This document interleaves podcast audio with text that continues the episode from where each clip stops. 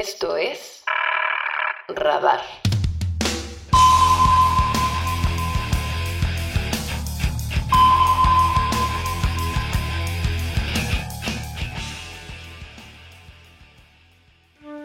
A mi juicio, malditos cabrones, ustedes han perdido el equilibrio entre el bien y el mal.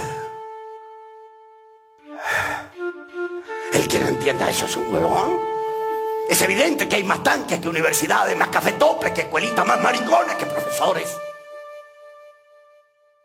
Si esto sigue así, ha de caer vuestra sociedad en un verdadero suicidio moral. Y un suicidio moral es un estado de apatía, de abulia, que experimenta estímulos solamente a través de estupefacientes, drogas, somníferos, calmantes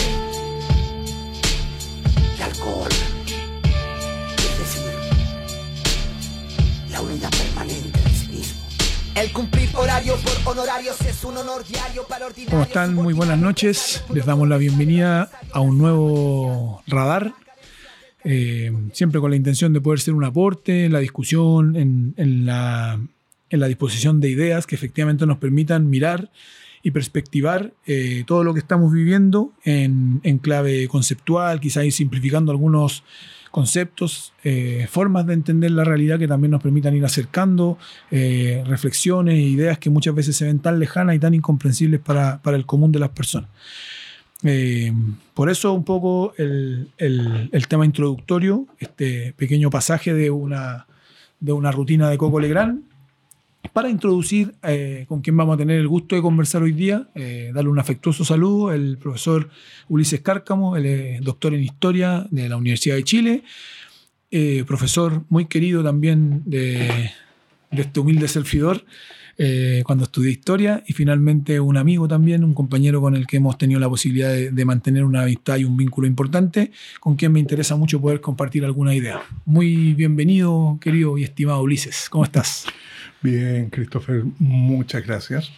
Eh, gracias por la invitación a este programa, a este radar. ¿eh? Un nombre bastante significativo porque hay que localizar y descubrir algo. Así que me imagino que en esta eh, eh, pequeña conversación vamos a tratar de localizar algunas ideas. ¿no? Una permanente búsqueda cuando, y cuando uno vuelve un poco a sus orígenes, después de algunos remesones importantes, y como lo conversamos en algún momento, que vamos a tratar de dar una vuelta también, eh, se siente a veces como una derrota, pero quizás no lo es tanto, eh, perspectivar dónde estábamos, dónde se posicionan cada uno de estos actores en este, en este despliegue de elementos, pero uno vuelve a los principios y de un, poco a esta pregunta esencial que tiene que ver como eh, un poco la verdad, como se dice, o esta búsqueda de, de los sentidos finalmente en la sociedad o en las vidas propias, van, van pasando de un, de un lado para otro, entre lo personal, lo individual, lo colectivo, y finalmente un poco en esa búsqueda de sentido aparece eh, la idea de poder como traer un poco esta conversación contigo. Eh, ¿Cómo nos posicionamos frente al, al- a la- al hoy, por ejemplo, después de todo lo que ha ocurrido, después de los procesos que, importantes que, que tuvo Chile, pero que sin embargo al parecer hay un reacomodo donde parece que todo vuelve a ser lo mismo. De hecho, muchos decimos como volvimos a los 90, pese a que éramos muy chicos, pero recordamos mucho de esa época, este reacomodo de, la, de, los, de, los, de los bloques en el poder, un poco de esta lógica de, de- gobernabilidad plena y que finalmente no pareciera que nada cambia. Bueno, efectivamente es como lo que hace Lampedusa ¿no? Eh, en el gato pardo, esta idea de que hay que cambiarlo todo para que nada cambie. Y al final nos quedamos con esa sensación de que todo sigue siendo igual. Sin embargo, una posibilidad, digamos, de poder entender la realidad es hacer a un lado esta este sitio común que nos indica que el lenguaje construye realidades. ¿Y por qué te digo eso? Porque si nos quedamos en eso, eh, bueno, conversemos una cerveza, conversemos un café y, y construyamos realidades acerca de esto. Lo importante, efectivamente, para hacer un buen diagnóstico son los datos, datos objetivos, datos duros, situaciones reales, eh, hechos, documentos. Es lo que te enseña un poco la, la historia, ¿no? O sea, entender, por ejemplo, que Chile, sí, es un país de la OCDE, con un ingreso per cápita bastante bueno. Pero, por ejemplo, cuando uno quiere entender si, este país es medianamente rico, ¿qué, pasa al interior y, por qué la pobreza o esta cosa consabida por todos y mediatizada de, la violencia? ¿Por qué tanta violencia? ¿Por qué tanta inmigración? Etcétera. Porque uno no entiende y la gente común de repente no entiende. No entiende por qué hay que pedir bonos y está la escoba y no alcanza el dinero y que la inflación, y, si somos ricos. No entiende por qué vienen tantos migrantes y está, porque somos ricos. No entiende tampoco por qué hay tanto narcotráfico, porque somos ricos. Pero el tema es que no somos ricos. O me corrijo, cuando nosotros hablamos de una sociedad fragmentada en lo ideológico, fragmentada en lo discursivo, también hay que hablar de una sociedad fragmentada en lo material. ¿Qué significa fragmentada en lo material? Significa que si nosotros, eh, si hacemos un ejercicio, ¿no? Chile administrativamente está dividida en regiones. Perfecto. Pero si tomamos lo que estaba diciendo, ¿no? El ingreso per cápita eh, regional el ingreso per cápita de la Araucanía, ya que está dividida en zonas. Eh, la zona de la Araucanía tiene un ingreso igual al de Namibia, no, no, no, varía mucho, digamos. Entonces, el modo de vida tienes que asociarlo como a esa idea, ¿no? O en el caso de la región metropolitana, tú tienes Vitacura con un ingreso similar a lo que vimos ahora en Qatar, pero sin embargo te vas a la zona surponiente y estamos ya en el mapa, en el Congo, eh, en otro lado. Por lo tanto, si uno hiciera un análisis así desde la geopolítica, en realidad la convivencia de distintos mundos y distintas sociabilidades es absolutamente contradictorio dentro de esta realidad que se construye en un discurso de que somos un país moderno, libre, como si fuéramos una unidad. Y en realidad no somos una unidad. Incluso hoy día, ya eh, para hacer análisis, el Estado Nacional esta idea del Estado como si fuera una unidad monolítica, ¿cierto? Una unidad realmente construida socialmente, idéntica en todas sus partes, no es cierto. Ese fue un ejercicio del siglo XIX, buena parte del siglo XX después de la globalización, ¿cierto? después de que las corporaciones multinacionales, las grandes empresas ocupan los espacios, administran los espacios y por lo tanto el capital, buena parte, eh, hace uso, planifica y eh, territorializa, digamos, sus ganancias, eh, esto no pierde sentido. Y esto no es nuevo, o sea, pensemos un ejemplo. Santiago Puente Alto, la papelera. La papelera, empresa de la familia Mate, empieza a territorializar un modo de producción y empieza a ordenar el espacio. Y esa ordenación del espacio, que no es solamente una ordenación física, sino también social y relacional, es la que de una u otra manera le da ganancia, exclusividad y una forma particular de identidad a ese espacio un espacio que siendo de trabajadores en el momento de la unidad popular, ¿cierto? Y cuando hay que estatizar a empresas, los propios trabajadores defienden la empresa del capital privado y dicen la papelera no. O sea, ¿qué, qué, qué pasó ahí? Entonces hay que entender un poco, si bien los antecedentes históricos, pero también de una otra manera los datos objetivos. ¿Qué te quiero decir con esto? El contraste.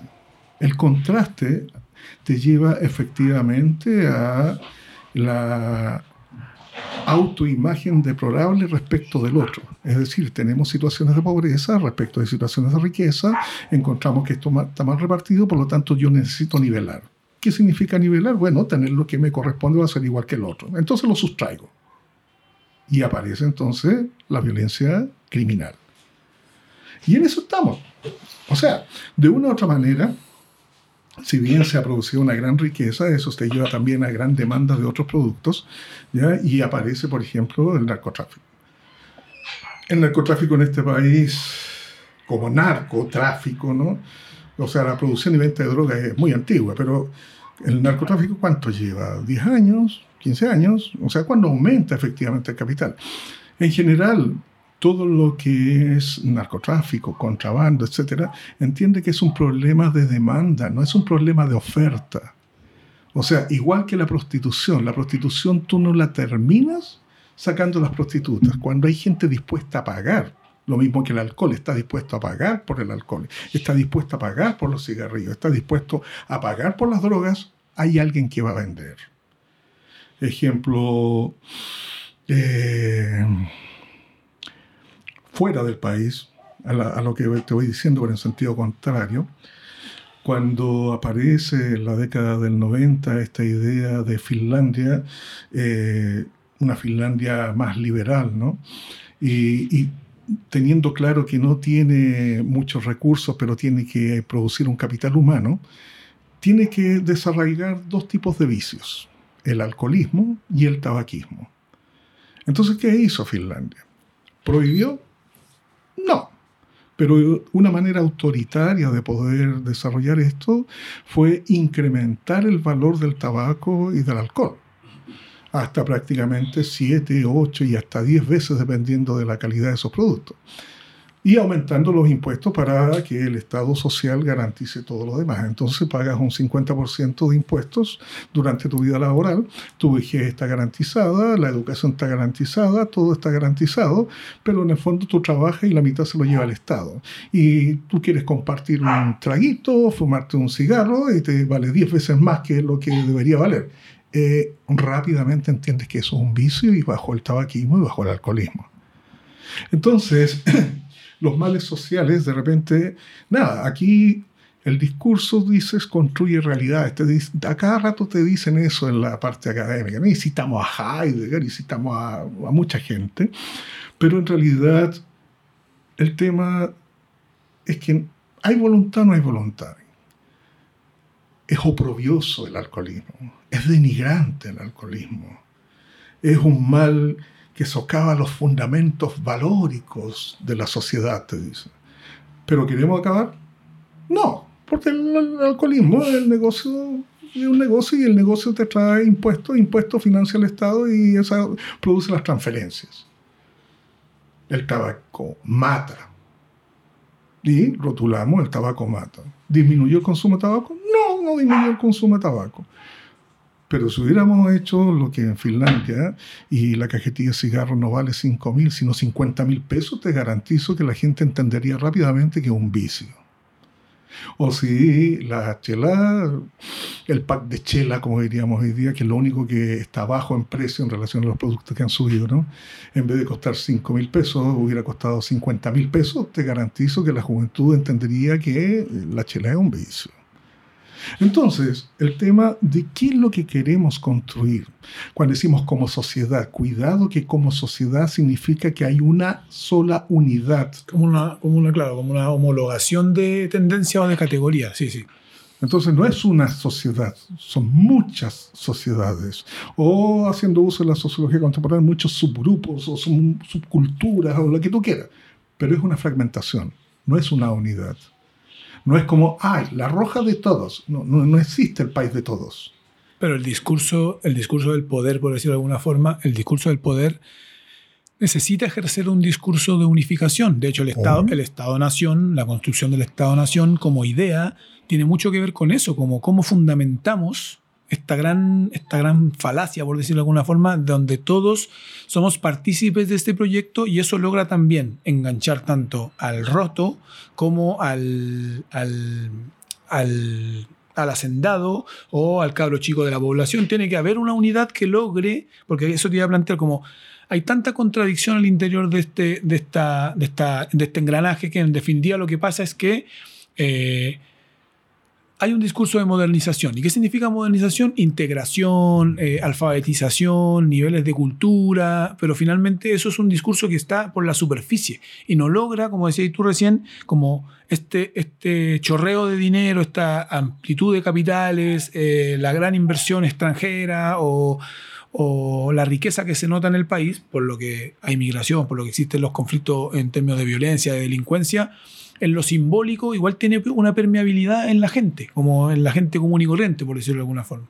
Y eso nos lleva a una complejización mayor porque creemos que estamos integrados, nos sentimos integrados, estamos integrados en el consumo, tenemos acceso a tarjetas de crédito, por lo tanto, todo lo que el capital me ofrece o lo que el mercado me entrega, yo puedo ir y tomarlo. Y si, como decías tú, no tengo los medios para ir y tomar eso, voy y lo robo. Si hay una impotencia también de que usan zapatillas, la tele me muestra todo 24 horas, que hay una lógica exitista donde hay mujeres, hombres con cuerpos de una forma, con las zapatillas no sé cuánto, Gucci, no sé qué, viajes, gente en barco, y hoy día eso se ha magnificado. Hoy día el TikTok, las redes sociales, todo eso lo ha magnificado es que no necesariamente lo robas.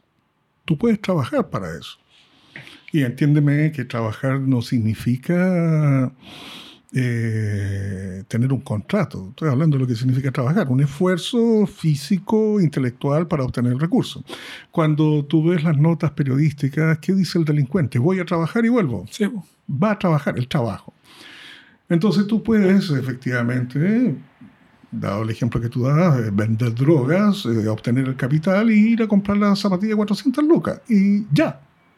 Y resuelve igual el problema. No es, Por el problema de fondos queda, da lo mismo sí, porque la lógica del trabajo, y viendo esta descomposición o esta como vorágine civilizatoria que muchos hablan, finalmente igual ya no se privilegia y mucho romanticismo es como antes los trabajadores dignificaban su condición de trabajo, entonces les gustaba que sus hijos estudiaran, no sé qué. Ahora si el cabro hace un buen negocio y le va bien y le pega al bueno, o es futbolista, o da lo mismo el medio, entre comillas. Obvio.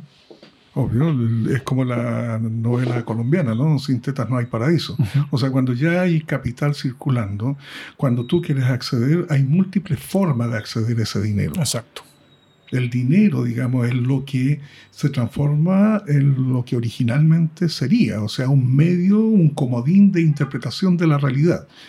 Eso, interpretación del valor de las cosas, interpretación de lo que se está dispuesto a sacrificar por las cosas, interpretación de quién posee el dinero, o sea, cuánto valor tiene las personas, etc. Pero volviendo atrás un poco a propósito de lo que dices tú, de, de lo que se dice, no se dice, o sea, pensemos en el caso nuestro y desde el estallido social, ¿no? La canción de los prisioneros, ya, el baile de los que sobran.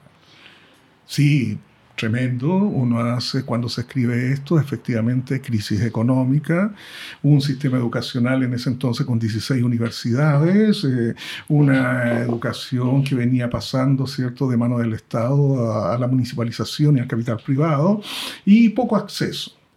Y claro, una lógica de trabajo que involucraba mano de obra barata. Entonces el baile los que sobra, cuando dice, le enseñaron cosas que a mí no, o sea, no tenías competencia, no tenías habilidades, no tenías nada. Entonces, ¿cómo pretendías desarrollar esto?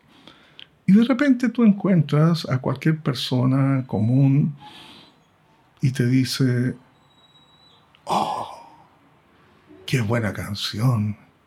Y hoy día, tan vigente que está vigente. ¿Por qué va a estar vigente? Es una buena canción. Refleja un momento histórico. Pero vigente. O sea, alguien va a decir hoy día, oye, que voy a sobrar porque le enseñaron cosas que a mí no. Yo voy y vendo, yo voy y robo. Total, soy menor de edad, no me va a pasar nada, ¿qué tanto? O sea, esa canción estaba vigente cuando no teníamos una economía criminal desarrollada. Hoy día existe la alternativa. Entonces ya la alternativa no es solamente estudiar y capacitarse. Tenemos otra forma de adquirir eso. ¿Cuál es la vigencia entonces de los prisioneros que a cada rato te dicen en la tele y en otro lado, no, esta canción que es tan vigente, ¿a quién representa? ¿O no tenemos la capacidad crítica para darnos cuenta de que nos están creando una realidad. Pero que es meramente discursiva, no tiene que ver con tus propias circunstancias. o Por eso te decía en un comienzo de esta conversación, ¿no? que uno tiene la capacidad de darse cuenta. El tema que la capacidad es algo que se desarrolla. Y ahí vamos a uno de los principales dramas de este país.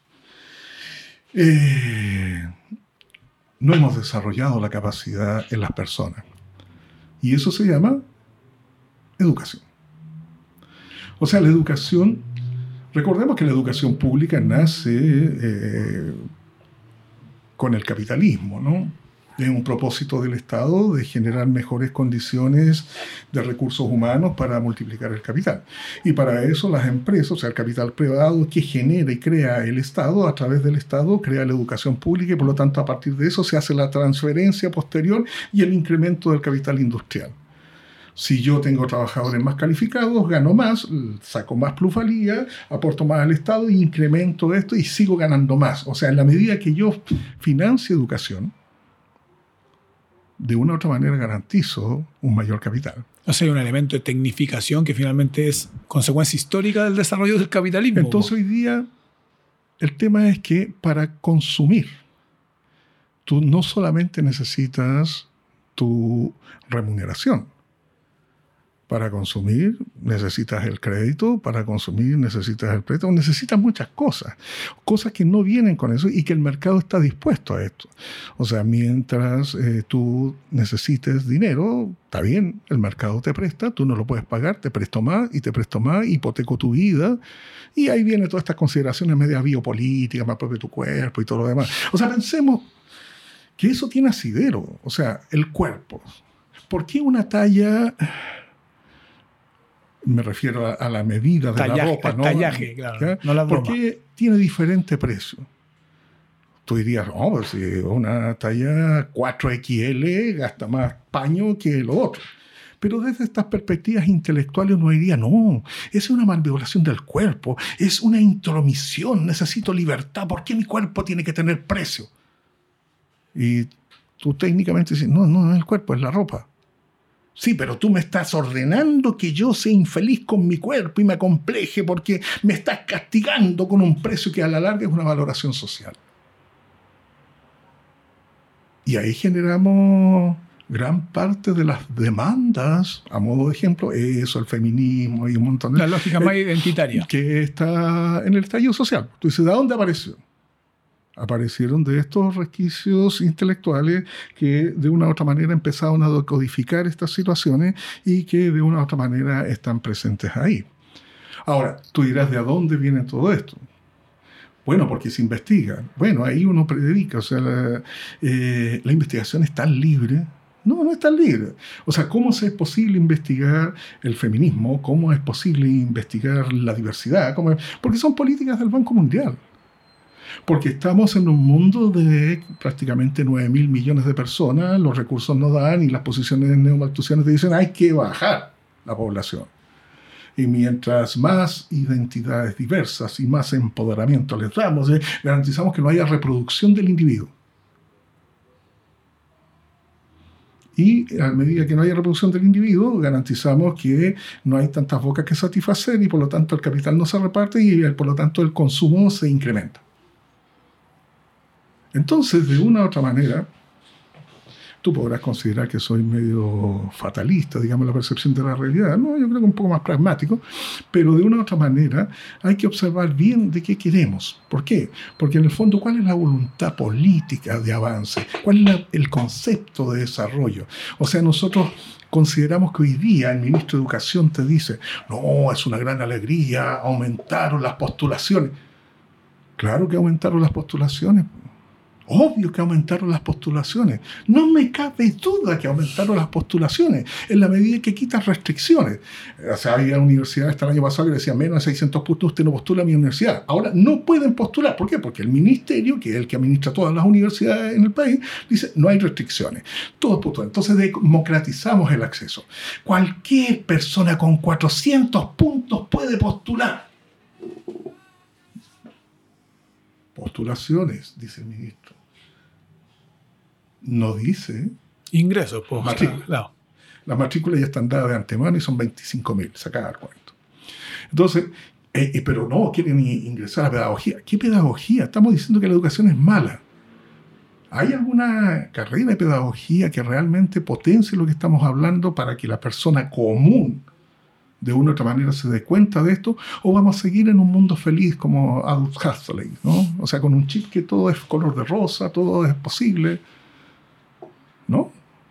Pero yo creo, hay que, quiero interrumpir en eso porque yo siento y lo he planteado, ya me, me ha significado varias discusiones y peleas con compañeros y compañeras, que el capitalismo en su, en su gen, en su propia capacidad reproductiva, bueno, y de hecho Marx planteaba eso como en términos de la capacidad la capacidad reinventiva que tiene el capital, ¿ya? El capital ha logrado y el capitalismo es un sistema muy exitoso por eso, porque ha sido capaz de exaltar la individualidad a tal nivel de que cada uno de nosotros tiene la capacidad o la idea ficticia quizá ideológica de que puede realizar su felicidad dentro de él. A ver, Y además, solo como antecedente histórico, además, bueno, construcción acérrima de todo proyecto, o sea, construcción ideológica de prensa, de todo del gran poder, de tirar abajo, echar por tierra cualquier tipo de proyecto alternativo que no signifique una lógica de libre mercado, que atenta contra la libertad de las personas, que el Estado te quiere quitar tus cosas. Y eso ha operado, esta lógica entre lo público y lo privado, ha operado como un gran pivote en fortalecimientos permanentes del capitalismo en términos de la identidad de las personas, incluso, no solo en lo material, sino que incluso en la identidad de las personas. Este es el sistema que garantiza mi libertad. Este es el sistema que a mí me permite, yo era súper pobre, mi mamá no sé qué, y ahora mira, tengo una camioneta, soy ingeniero. La movilidad social ha sido un elemento que el capitalismo sí efectivamente ha logrado instalar como un discurso de superación. Y yo creo que ahí igual, eh, desde la perspectiva crítica, eh, está permanentemente, pero es un, es un sistema generador de pobreza, un sistema que genera miseria. Eso es lo que, como, ¿cómo resolvemos igual un poco, cómo salimos de ese entuerto en términos como construcción de discurso o de sentidos? No sé si estáis de acuerdo, pero a ver, yo creo que el capitalismo no es malo ni perverso, es lo que es nomás. Me explico. El capitalismo es una forma de producción, una forma de administración y gestión de recursos. Si uno se refiere a el consumismo, ese es otro problema. Eh, me explico, si uno puede criticar y decir, no, mira, eh, se endeudó para viajar al Caribe de vacaciones. Oye, ¿tú te has puesto a pensar que esa persona que se endeudó para ir, no sé, a Cuba, a La Habana, y para eso paga sus 48 cuotas Falabella, ¿ya? Eh, a lo mejor dentro de su familia y su familia anterior no había tenido la posibilidad de viaje. Y por lo tanto esa experiencia de viaje, así lo haya sido endeudado, porque el endeudamiento es la creencia en el ingreso futuro, ¿ya? Y por lo tanto quien te concede el crédito te cree, y Confío- confía yo confío en ti. eh, en que a futuro vas a pagar esa deuda, ¿ya? Eh, eso jamás se le va a olvidar. Es un logro personal enorme. Y tú me vas a decir que eso es malo ese nivel de satisfacción, esa posibilidad de decirle a su familia, al resto de la gente, oiga, yo lo logré, yo pude ir. Aquí tengo fotos. Tengo, estoy, en Instagram, claro. tengo testimonio ¿cierto? sobre eso. Hace años atrás, la esperanza de vida era tan corta. 40 años, 50 años. De hecho, el tema de la FP era que antes de los 60 la gente se moría, por eso iba a hacer negocio la FP. Pero la esperanza de vida aumentó. ¿Y por qué aumentó?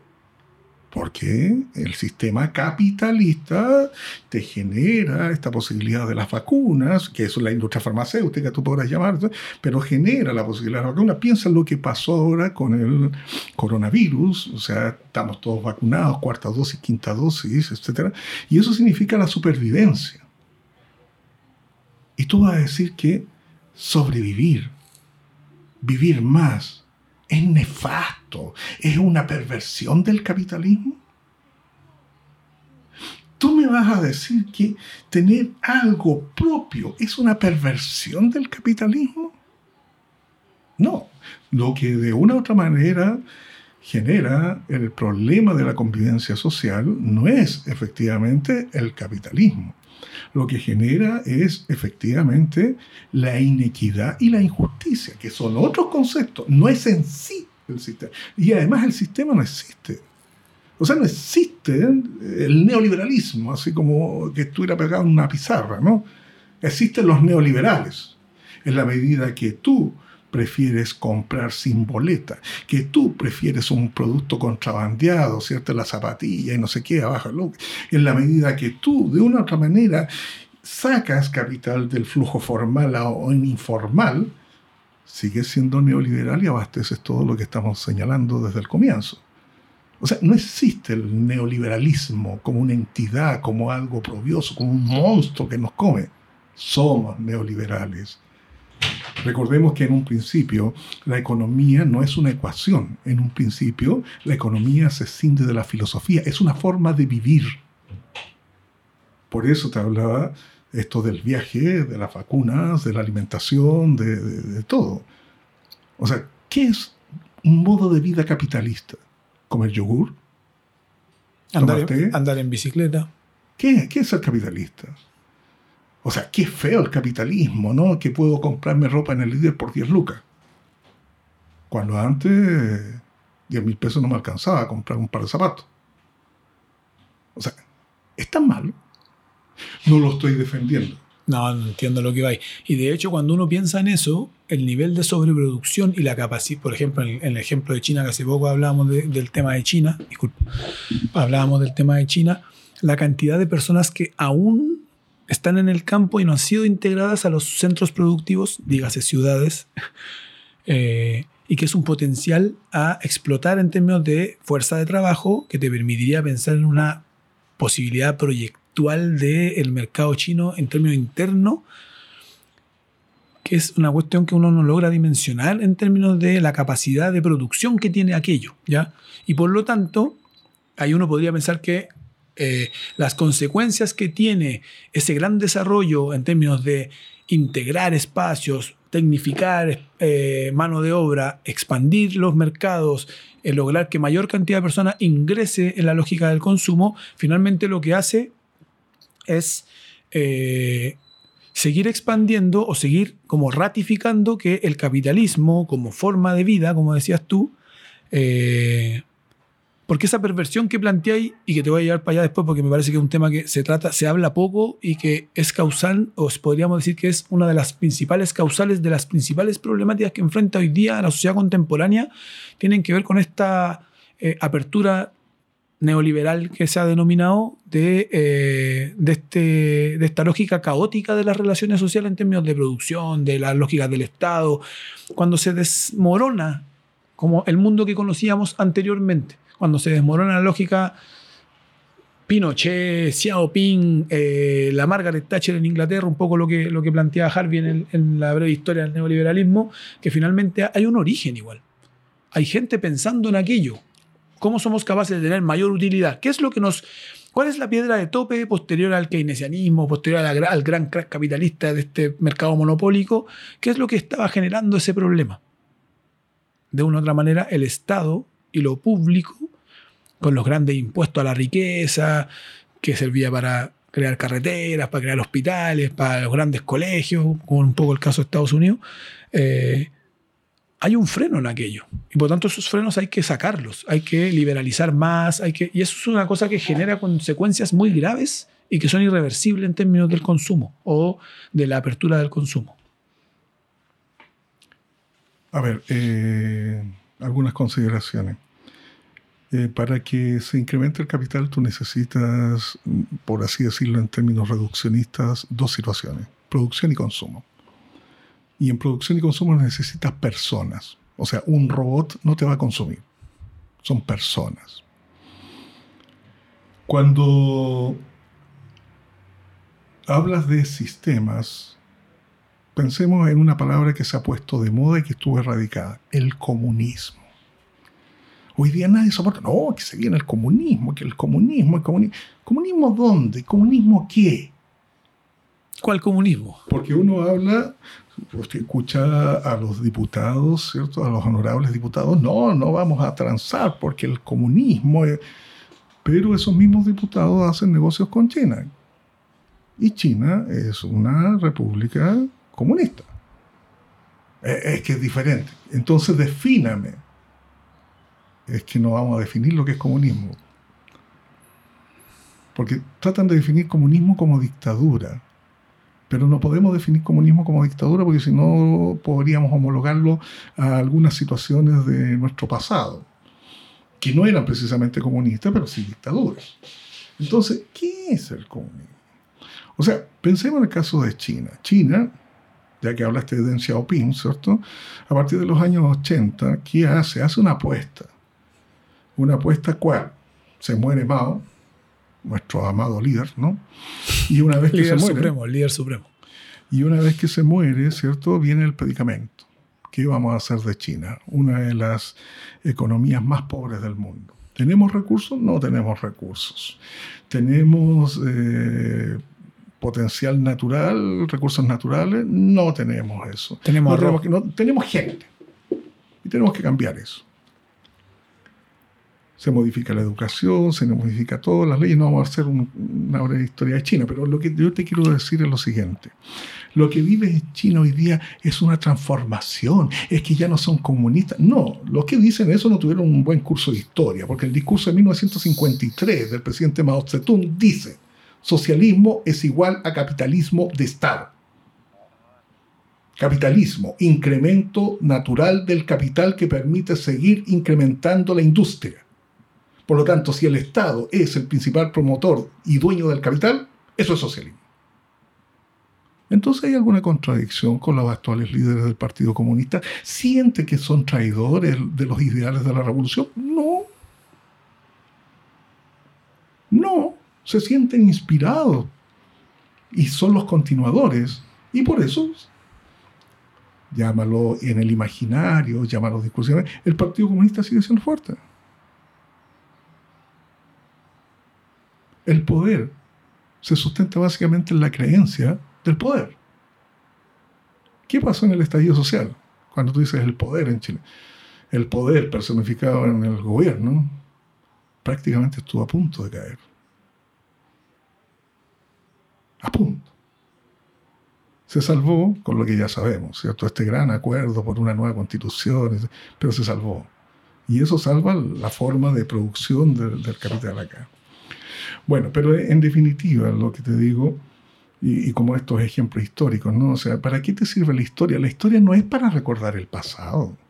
La historia no es para resolver el puzzle. La historia no es para en el carrete dar cuenta de cuántos datos enciclopédicos tú tienes. La historia básicamente es para comprender tu presente, para darle sentido a tu presente. Todo lo demás es ficción y por lo tanto la historia debería ser más fehaciente, más apegada a lo que es nuestra realidad, ¿no? No construir una realidad, observar esa realidad en lo concreto. Entonces, de esa manera tú podrías entender el narcotráfico, de esa manera podrías entender... O sea, ¿por qué el narcotráfico existe en Chile? ¿Por qué llegaron los mexicanos? Simple. ¿Cómo llega la droga a Europa? ¿Bajo qué medio de transporte? Bueno, por barco, por avión. Y para que llegue y no sea de una otra manera tan rigurosamente examinada, ¿qué tiene que haber? Garantías. ¿Y garantías de qué? De comercio. Y Chile es uno de los países con más tratado de libre comercio en la zona. Si no el con más, en realidad. Entonces no es extraño que esté aquí. ¿Y por qué antes no? Porque cae en Chile justo cuando eh, pierde curiosamente el Frente Amplio en, Uruguay, ¿no?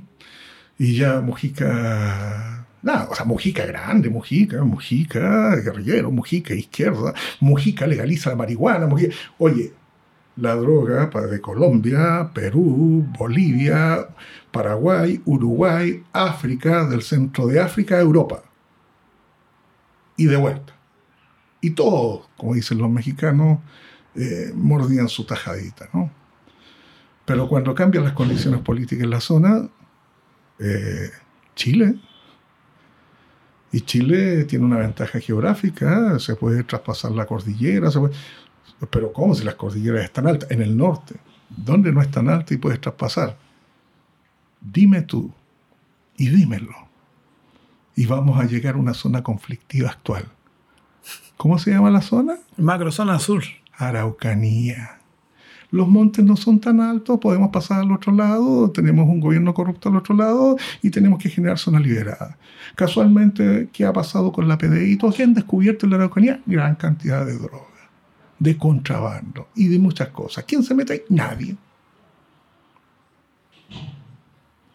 ¿Queremos solucionar el problema de la Araucanía? ¿Realmente queremos solucionar el problema de la Araucanía?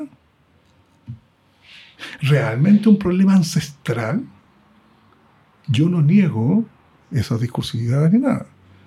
Es como analizar el conflicto Medio Oriente. ¿El conflicto Medio Oriente nace con la diáspora judía bajo el emperador Tito?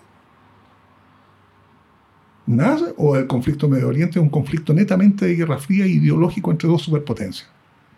Porque así le quitáis toda romanticidad.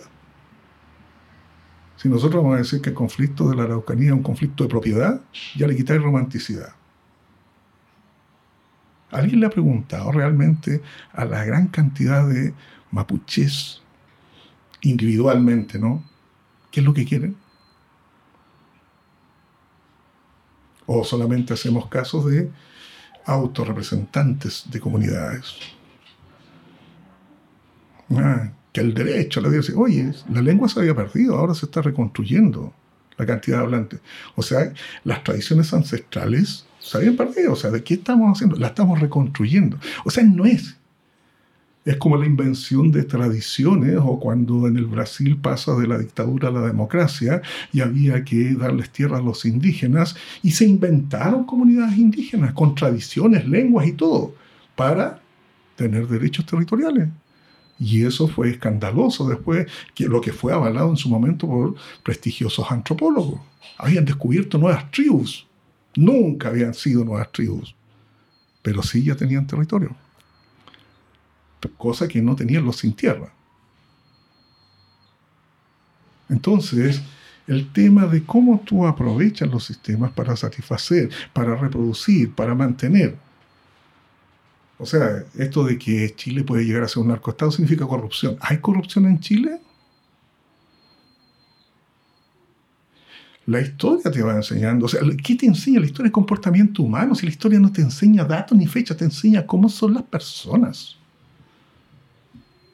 Entonces, de una u otra manera, volver a analizar el presente, que es la conversación a la que me invitaste, tiene que ver con eso. No somos una unidad no somos la sociedad. A modo de ejemplo, el cambio constitucional. ¿Dónde es tema? ¿En Ñuñoa es tema? ¿En La Pintana es tema? ¿En Putre es tema? ¿A quién le interesa? ¿Qué es lo que interesa a otra gente? Bueno, su condición de vida, su condición de material, y si no es satisfecha, bueno, nos manifestaremos. ¿ya? Y se manifiesta esperando respuesta.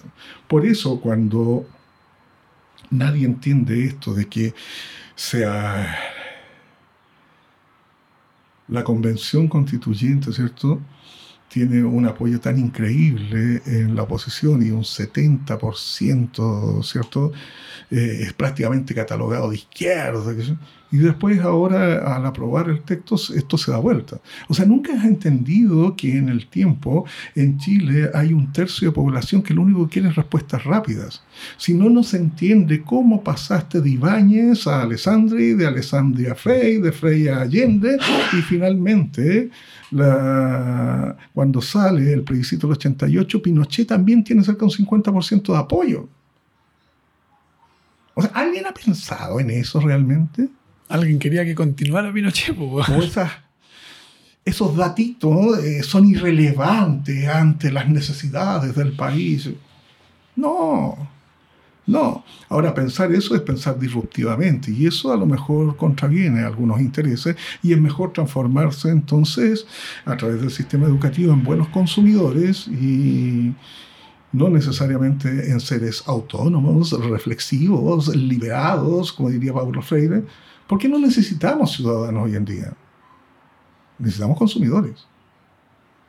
O sea, esta imagen, ¿cierto? De estar siempre con el celular en la mano, mirando y mirando ofertas y cómo se hacen las cosas, y donde no te das cuenta y siempre estás agachado, agachado, mirando, mirando, mirando y consumiendo, carreteando y consumiendo, fumando y consumiendo, comprando y consumiendo, incluso fornicando y consumiendo. Eso es lo que a mí me interesa. Yo produzco, tú consumes. Tú consumes, eres feliz, yo obtengo tu dinero y soy feliz. Somos felices todos. Negocio redondo. Claro, ¿y ¿cuál es el problema? Y no te voy a criticar cómo tú obtienes el dinero. El fin da lo mismo, o sea, el medio da lo mismo en realidad. Sí.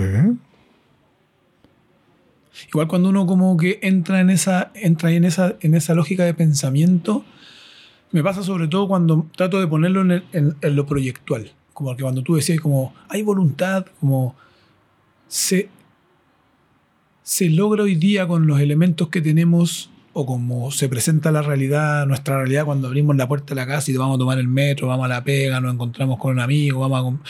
Estamos tan permeados, como decías tú, como en la reproducción casi inconsciente de lo... Somos como, efectivamente, a eso uno dice como...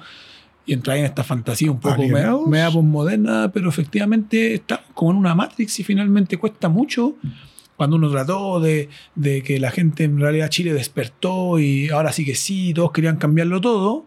Y en definitiva, cuando el privilegio, cuando el privilegio se ve cuestionado, cuando entiendes que, no sé, para hacer el queque hay que romper huevos, entre comillas, Y cantar el baile los que sobran. hay que romper huevos, y por lo tanto, ah, ya, pero todos muy radicalones. El discurso mucho fue como, todos estos convencionales entraron con su agenda propia.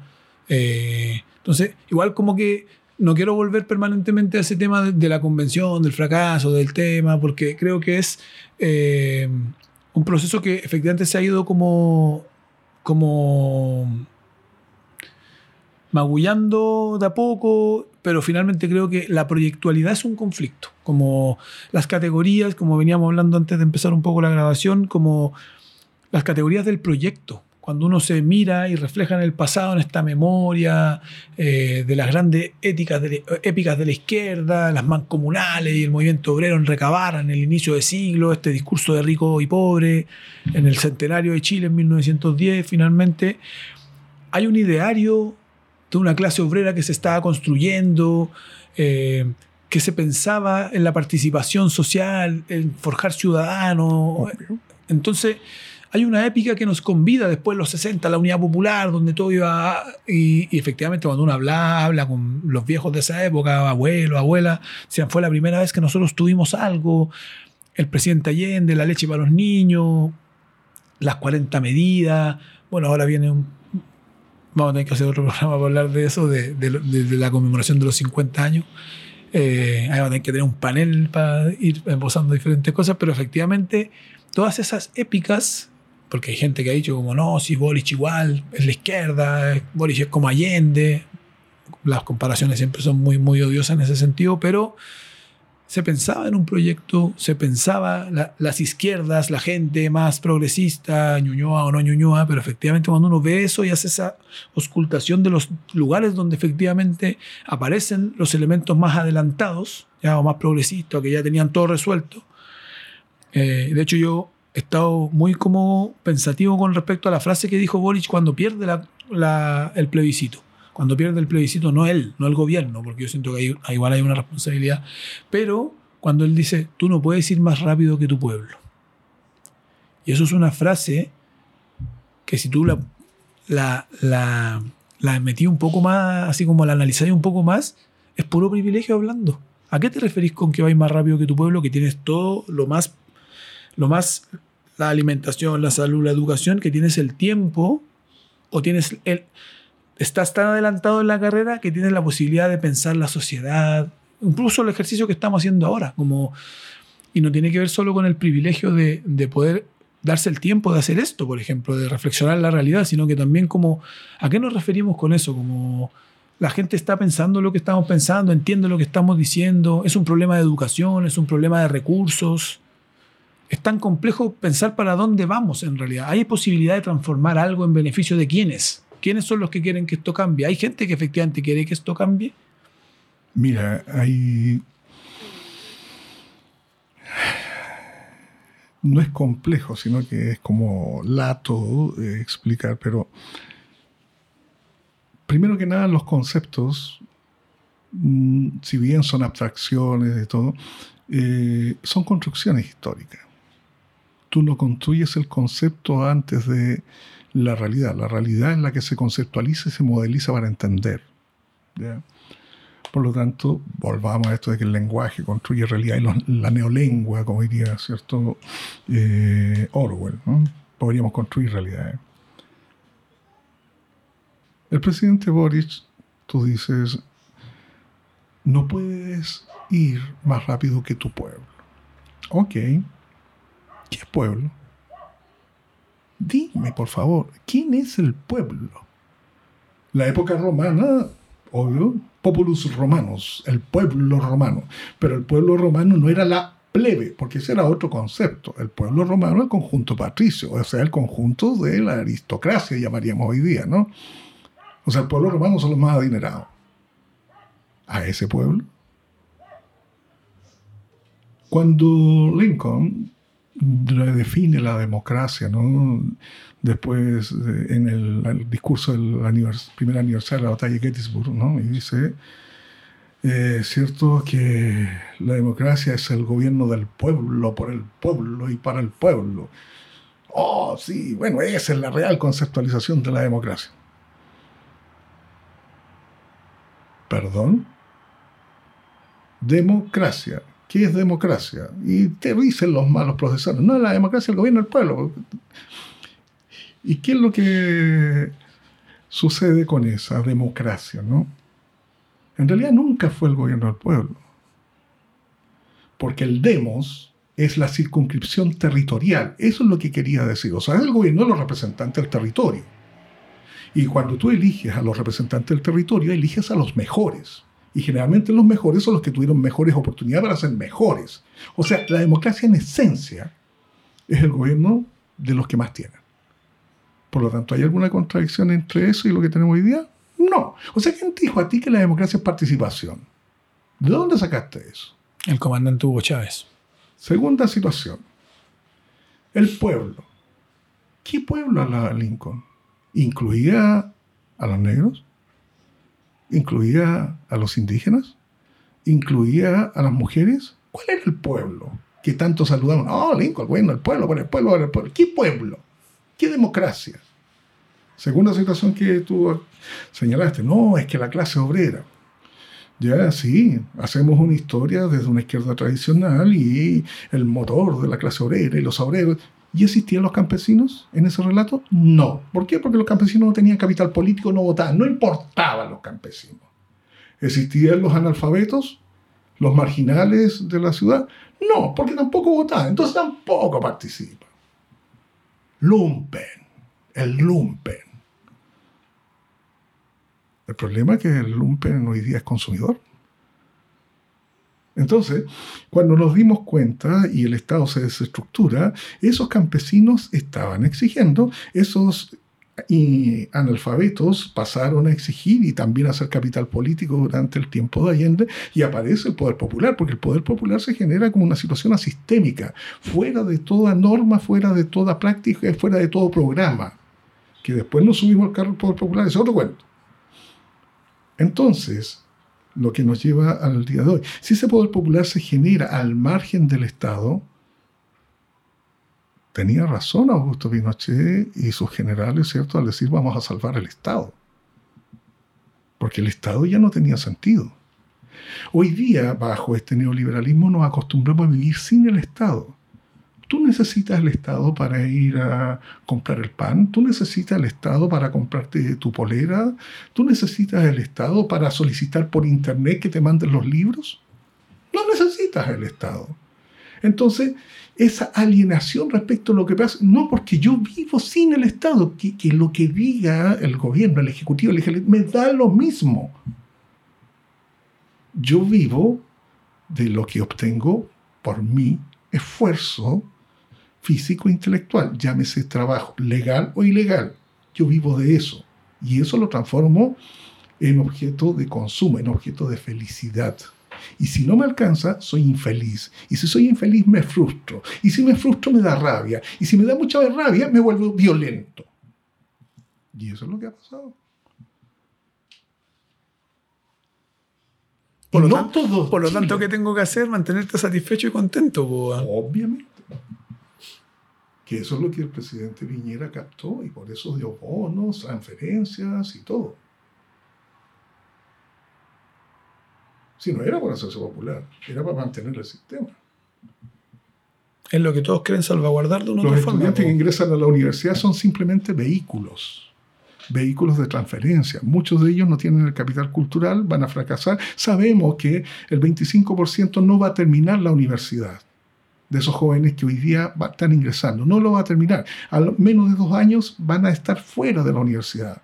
Pero como el Estado pagó, el Estado pudo entonces transferir a una serie de proveedores e industrias el capital que está de una otra manera dinamizando. O sea, gracias a estos estudiantes. Todo negocio. Pero las esperanzas, las alegrías de entrar a la universidad son experiencias que nadie te va a quitar. Es tan malo eso. Bueno, eso y muchas cosas más forman parte del actual sistema de vida que, te insisto, para poder analizarlo hay que darse cuenta de, de muchas variables, de muchas situaciones y no operar con conceptos pasados, sino la propia realidad te va generando nuevas conceptualizaciones, nuevas relaciones y por lo tanto te va generando una nueva historia. Eso es importante como para ir cerrando un poco, profe, que, que en definitiva esa, esa resistencia a la conceptualización, porque muchas veces, o el revisionista, o el postmoderno, entonces finalmente hay una resistencia y también hay una como un aferramiento identitario, no quiero abrir otro tema, pero un aferramiento identitario como a mantener ciertos dogmas, que yo siento que de la perspectiva crítica, de los marxismos, de las perspectivas que han intentado como transformar el pensamiento, muchas veces desde la academia, eh, se resiste muchas veces porque se desaloja un lugar cómodo, un lugar común que te permite estar como confortable en tu propia, entonces yo muero en la mía, más que pensar en que esto va a lograr, porque queremos dinamizar en realidad con la conceptualización, queremos dinamizar, queremos perder el privilegio de ser nosotros quienes estamos diciendo eso, o que estamos orientando a la sociedad, o que estamos poniendo libros, o que estamos poniendo paper. Entonces, creo que hay un tema y que creo que vamos a tener que en algún momento poder volver a conversarlo. No me puedo, no puedo terminar sin decirte, sí, sí. Sí, para terminar, ah, y a propósito lo que tú dices y cómo hacer un remate, ¿no? Eh, yo tuve un profesor que me decía lo siguiente, ante la emergencia de esto de gente que lee mucho, ¿no? Y a cada rato interrumpía, y como dice fulano, y como dice sutano, y como dice mengano, y como dice... Sí, sí, le decía a este profesor, me parece muy bien el rosario de citas. Sabemos lo que esos autores dijeron porque están en sus libros. Usted tiene que decir algo o no. Y eso es importante. Eso es lo que estaba pasando hoy día. No tenemos esa capacidad de producir nuestro propio conocimiento. Insisto, la educación es muy importante, no solamente la instrucción. Profe, esto es lo que estamos haciendo siempre para cerrar los programas y en, conociéndolo usted yo sé que va a ser importante. Recomendaciones de nuestro invitado, ¿ya? Tiene que ser o una película o un libro o algún artista, músico, eh, trovador, lo que a usted le interese puede recomendar para que nuestras personas que nos escuchan, para los oyentes, para los compañeros, compañeras, para las personas que nos oyen, eh, puedan o seguir un poco revisando lo que conversamos nosotros o sacarse totalmente de esa lógica e ir a algo que le produzca algún goce, algún placer. Cuénteme eh, una buena película, un buen libro y algo de música que nos pueda recomendar. A ver, eh, hay una escena de una película tomada de un libro de Mario Puzo, ¿no? El siciliano. El siciliano eh, se refiere a la historia de Salvatore Giuliano. Salvatore Giuliano, un mafioso según la historia de, de post Segunda Guerra Mundial. Y un tipo que lideraba esto, la suerte como de, de Robin Hood, ¿no? que subvertía el orden establecido en Italia. Y cuando lo detiene, el policía le dice, mira Salvatore, tú has logrado lo que nadie ha podido lograr en este país. Y Salvatore Giuliano, que está encadenado, ¿no? está yendo a ser juzgado, sabe que probablemente lo van a matar, fusilar. Le dice, ¿y, ¿y qué es lo que he logrado? La unidad de este país. ¿Cuál unidad? le dice Salvatore. Simple. Todos te quieren muerto. El siciliano El entonces. siciliano. Mario Puzo. Bueno, autor de, de una de las obras del cine más importantes como dirigida por Coppola, que fue El Padrino, que hasta el día de hoy Ahí tú tienes un acuerdo nacional. se han hablado tantas cosas. Placer, un goce escucharlo y, y verlo siempre. ¿Algún librito? ¿Algo que esté leyendo? No, pero la granja de los animales siempre es bueno. Interesante.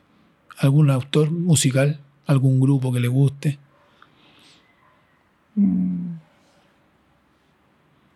Sabes que la novena sinfonía de Beethoven es siempre interesante escucharla. Muchas gracias, profe. Le llevo un, un regalito aquí de remeras con historia, un bolsito para que ahí para que pueda llevar la vianda a la universidad, al trabajo, Ir a comprar el pan. ir a comprar el pancito. Así que ojalá que lo pueda ahí lucir y también mandar saludos a la gente de remeras con historia que nos entrega algunas cositas y nos promociona también el programa por Instagram y las diferentes redes. Así que eh, despedirlo, profe, darle las gracias por estar acá hoy día. Eh, darle las buenas noches a todos quienes nos escuchan. Eh, esperamos poder tener pronto una nueva entrega de Radar. Seguir intentando aportar, conversar y discutir. Y nos veremos en una próxima oportunidad. Algunas palabras de despedida, profe. Nada, muchas gracias por la oportunidad de, de poder reflexionar y simplemente comunicar ideas nomás. ¿ya? Eh, no es para ser seguido, ni mucho menos, simplemente aportar ideas para seguir multiplicando las ideas. Exactamente. Muchas gracias. Esto es Radar.